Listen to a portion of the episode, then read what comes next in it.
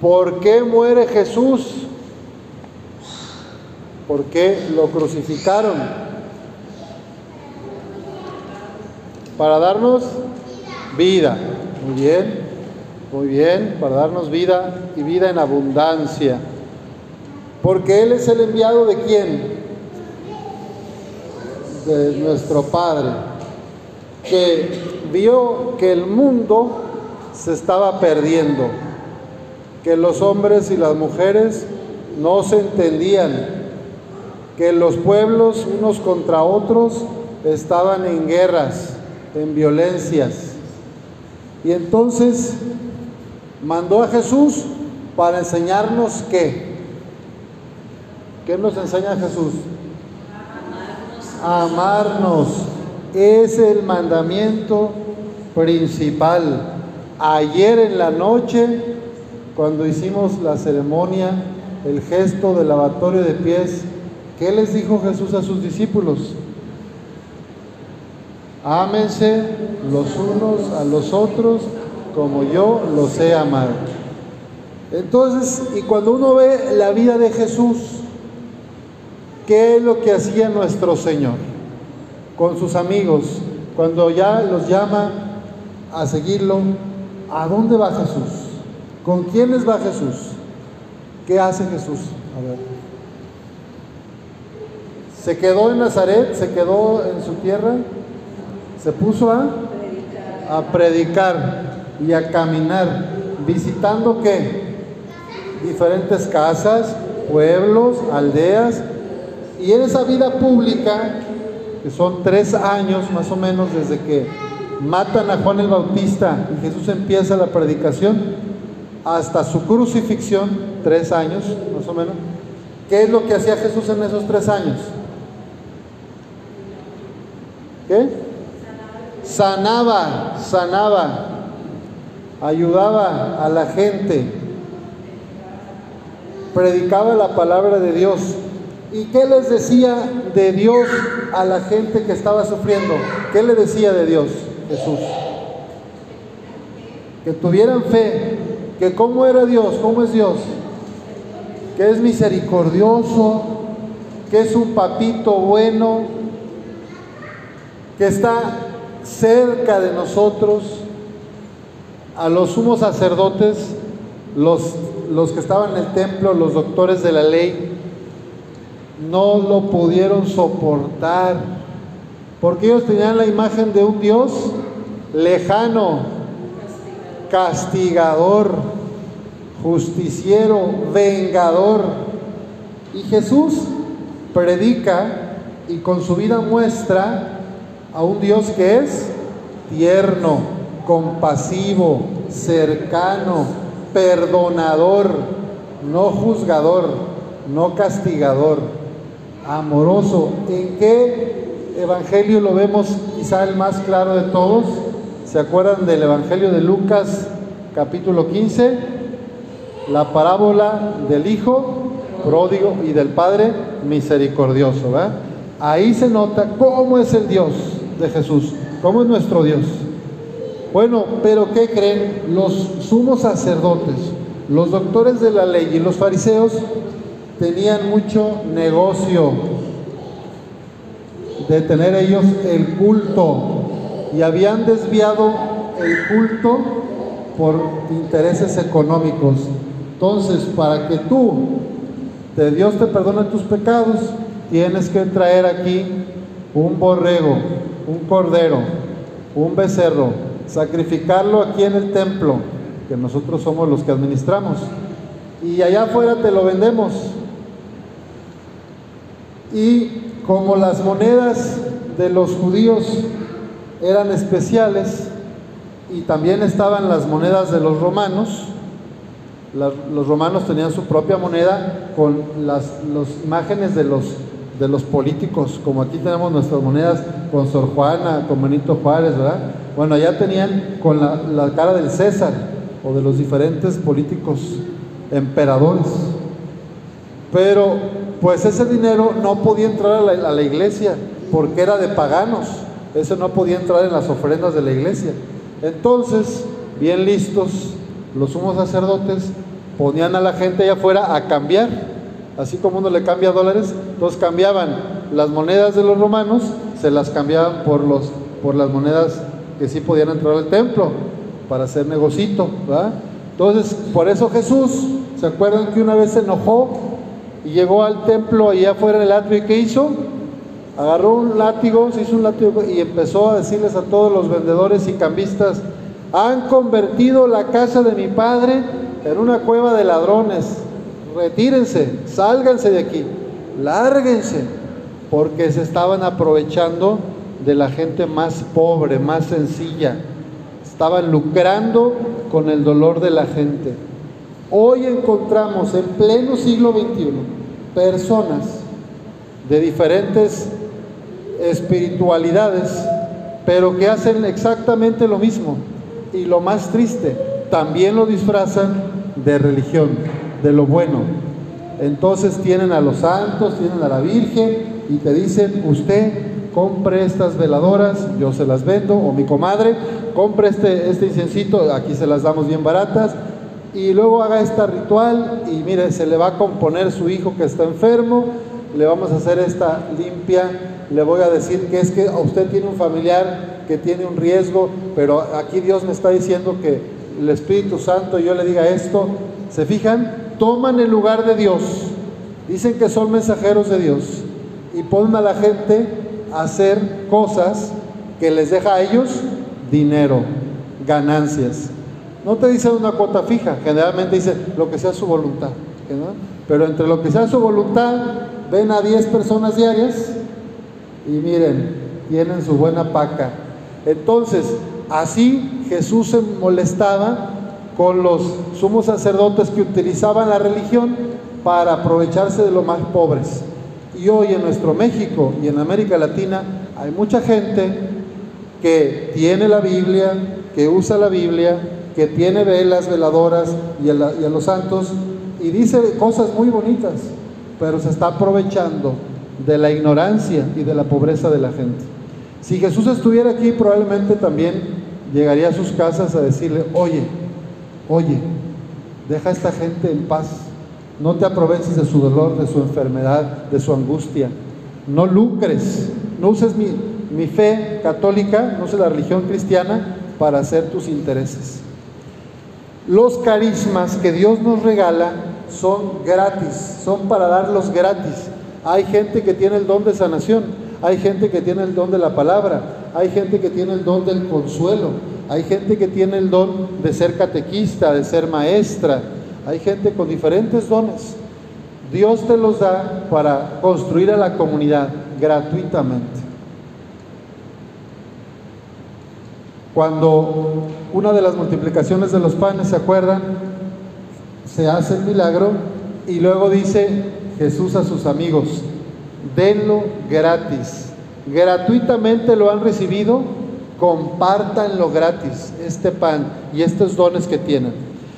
Bueno, a Jesús lo matan, lo mandan matar, porque les está afectando el bolsillo, porque el Dios de Jesús es gratis no cobra, la salvación es gratuita, es un regalo de Dios. No tienes que hacer sacrificios y pagar borregos y traer acá y darle limosnas a los sumos sacerdotes. Es gratis la salvación. Si un sacerdote católico dice, tienes que traer esto y tráeme tanto, ese también está lucrando. Eso no es lo de Jesús. Habría que denunciarlo a un sacerdote o a una religiosa o a cualquier persona bautizada que dice dame tanto o por esto cómprame esto, es que no, no se está entendiendo el Evangelio. El Evangelio de Jesús es gratis, totalmente gratis.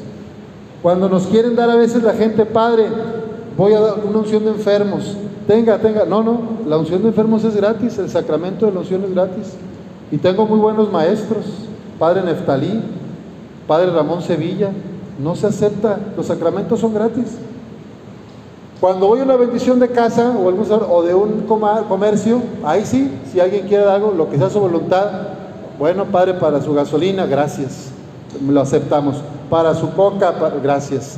Pero no es un sacramento, es una bendición de una casa, de un local, de una quinta.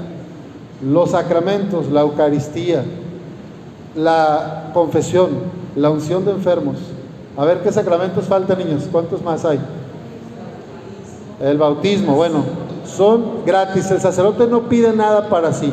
Hay una, padre, pero ahí en San Judas cuando vamos nos piden una cuota de dinero y en todas las parroquias piden, ah, bueno, ese dinero no es para los sacerdotes, es para el mantenimiento del templo, para los sueldos del personal y para dar un porcentaje a la diócesis, al obispado. Se divide más o menos en esas tres partes. Y bueno, hay también un estipendio que nos da para que el sacerdote pueda vivir, para sus gastos personales. Pero eso también lo dice Jesús. Cuando entren en una casa, digan que la paz esté con ustedes. Y, acepten lo que les den de comer. Frijolitos, taquitos, lo que sea. Invítenme, yo como de todo. Entonces, el trabajador tiene derecho a su jornal, dice Jesús. Puede ser un panecito, un taquito. Bueno, Jesús lo mataron porque les estaba estropeando el negocio a dos, a los, por un lado a los religiosos, que ya dijimos cómo, y por otro lado a los políticos, porque los judíos están diciendo que Él es el rey. Entonces el gobierno de Roma se pone a temblar. ¿Quién representa al gobierno de Roma ahí? Pilato, el gobernador romano, que aquí sabemos que se lavó las manos, no quiso echarse encima a la, clase alta de los judíos, al pueblo.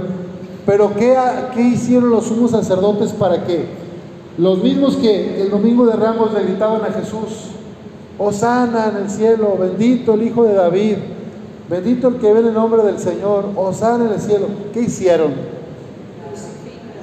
Ahora dijeron, pues, pero ¿qué? ¿Cómo? ¿Cómo cambiaron así de un lado para otro? ¿Qué les habrán dado por ahí estos mismos cambistas y los mandaron gente? Mira, tú di crucifícalo. Ahí se metieron unos infiltrados y, y te vamos a dar. ¿Qué hacen los políticos en nuestros países para ganar elecciones?